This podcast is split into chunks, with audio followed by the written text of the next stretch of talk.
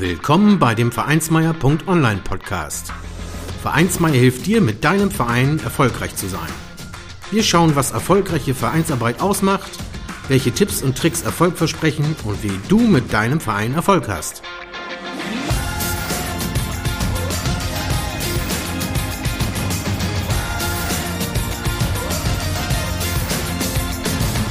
Und hier kommt dein Gastgeber, Carsten Schaschanski.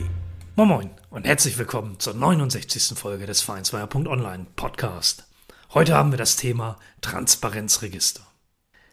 Was macht eigentlich der Bundesanzeiger und sein Transparenzregister? Und was hat das mit Vereinen zu tun?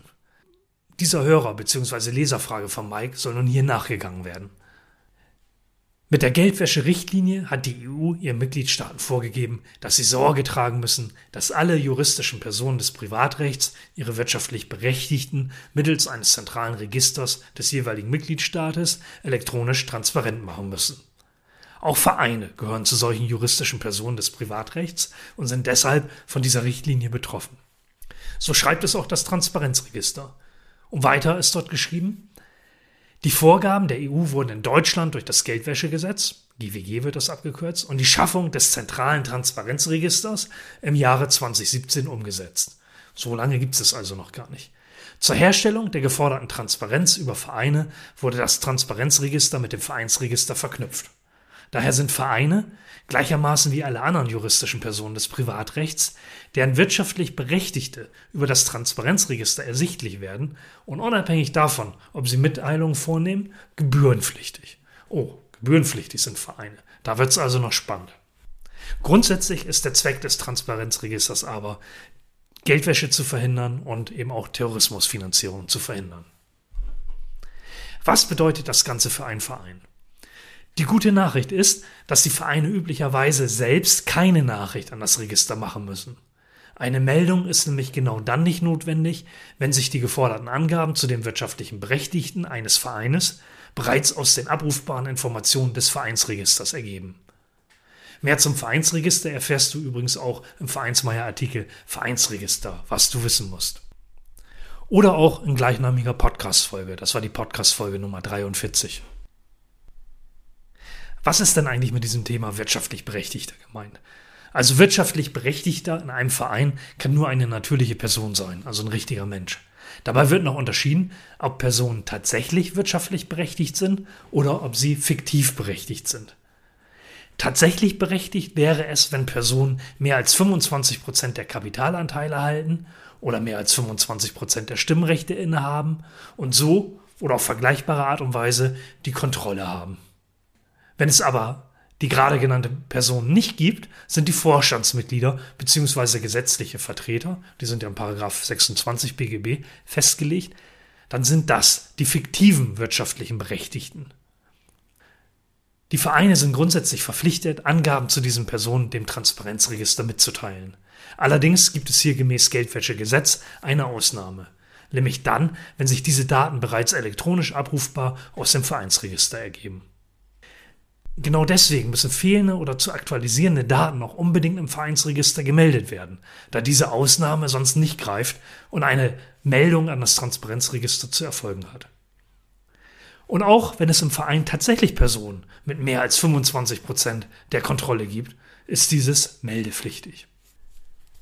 Schauen wir noch mal ein bisschen, was das mit dem Verlag auf sich hat, was das mit der Eintragung auf sich hat und was das mit den Gebühren auf sich hat. Der Bundesanzeiger Verlag ist dabei in Deutschland übrigens die registerführende Stelle. Grundsätzlich ist der Bundesanzeiger ja als Amtsblatt neben dem Bundesgesetzblatt ein Verkündungs- und Bekanntmachungsorgan der deutschen Bundesbehörden. Mittlerweile gibt es einen elektronischen Bundesanzeiger. Betrieben werden im Bundesanzeiger Verlag unter anderem diverse Blätter und Drucksachen wie auch mehrere Register. Aber zurück zum Transparenzregister. Falls erforderlich, kann die Eintragung des Vereines nach vorheriger Registrierung über das Transparenzregister erfolgen. Das Transparenzregister findet ihr unter www.transparenzregister.de. Dort registrieren kann man sich mit einer gültigen E-Mail-Adresse. Unter Meine Daten kann dann ein Verein als neue sogenannte transparenzpflichtige Einheit angelegt werden. Die registerführende Stelle, also der Bundesanzeiger Verlag, erhebt übrigens eine pauschale Jahresgebühr. 2019 war die 2,50 Euro, 2020 4,80 Euro, 2021 schon 11,47 Euro und ab 2022 sind das 20,80 Euro jährlich. Das ist ja dann schon ein ganz ordentlicher Betrag. Dieses wird dann auch von den Vereinen erhoben. Wenn ein Verein steuerbegünstigte Zwecke verfolgt, hierunter fällt die Gemeinnützigkeit, und dieses nachgewiesen ist, kann er sich von den Gebühren befreien lassen. Und zu der Gebührenbefreiung kommen wir gleich auch noch. Über das Register sind also grundsätzlich Daten aus dem Vereinsregister abrufbar, sodass man zumindest dafür dann keinen extra Aufwand im Sinne zusätzlicher Bürokratie hat.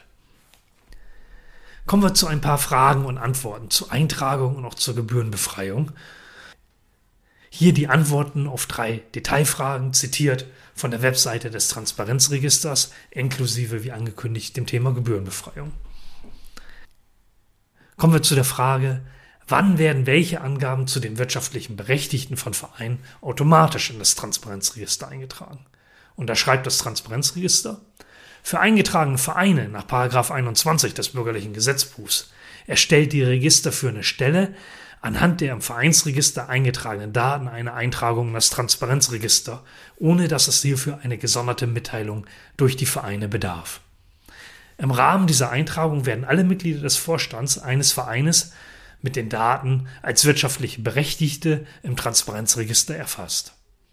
Soweit diese Daten nicht im Vereinsregister vorhanden sind, wird als Wohnsitzland Deutschland und als einzige Staatsangehörigkeit die deutsche Staatsangehörigkeit angenommen. Die automatische Eintragung soll dafür alle Vereine äh, bis spätestens dem 01.01.2023 erfolgen. Damit verbunden auch die Frage, wann muss ein Verein trotz automatischer Eintragung eine Mitteilung an das Transparenzregister machen?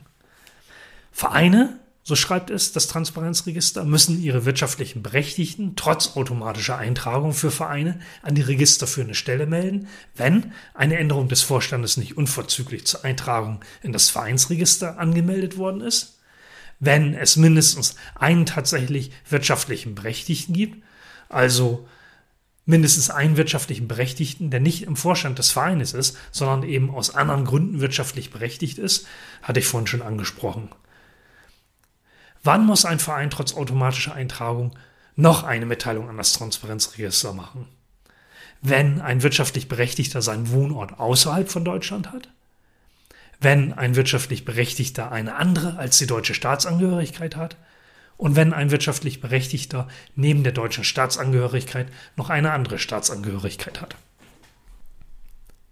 Kommen wir zu der Frage, wo kann der Antrag auf Gebührenbefreiung gestellt werden? Und da schreibt das Transparenzregister, eine Gebührenbefreiung ist nur für solche Rechtseinheiten möglich, bei denen die Verfolgung steuerbegünstigter Zwecke im Sinne der Paragraphen 52 bis 54 der Abgabenordnung durch das Finanzamt festgestellt wurde. Der Antrag kann nach erfolgter erweiterter Registrierung über das Benutzerkonto gestellt werden. Der Antrag muss für jede Rechtseinheit selbst gestellt werden. Ja, um weitere Regelungen und dergleichen findet man dann auf der Webseite des Transparenzregisters. Es soll zukünftig auch die Möglichkeit geben, das Ganze äh, klassisch schriftlich zu machen und zu dieser Antragstellung soll dann von der registerführenden Stelle auch ein Formular zur Verfügung gestellt werden, was dann verwendet werden kann. Das entsprechende Formular und weitere Informationen zum Verfahren sollen dann zeitnah bei der registerführenden Stelle veröffentlicht werden. Im Übrigen gibt es weitere Fragen und Antworten unter Fragen und Antworten auf der Webseite des Vereinsregisters. Es lohnt sich also dort vorbeizuschauen, da kriegst du weitere Informationen. Für Vertreterinnen und Vertreter von Vereinen gibt es dort übrigens auch ein eigenes Webinar. Und ja, Titel des Webinars ist das Transparenzregister, Basiswebinar für Vertreter, Vertreterinnen eingetragener Vereine. Dort könnt ihr euch also auch mittels Webinar schlau machen. So viel aber nun zum Überblick ähm, für das Thema Transparenzregister und wie das ganze Vereine betrifft. Im zugehörigen Blogartikel auf vereinsmeier.online gibt es dann noch drei Buchtipps. Einmal das Handbuch zum Vereinsrecht, einmal der eingetragene Verein mit Formularteil, und ein Buch zum Thema Vereinsorganisation, den Verein erfolgreich führen und managen. Für alle, die da haptisch gern was in der Hand haben und sich äh, zum Thema Vereine und auch Vereinsrecht weiterbilden wollen.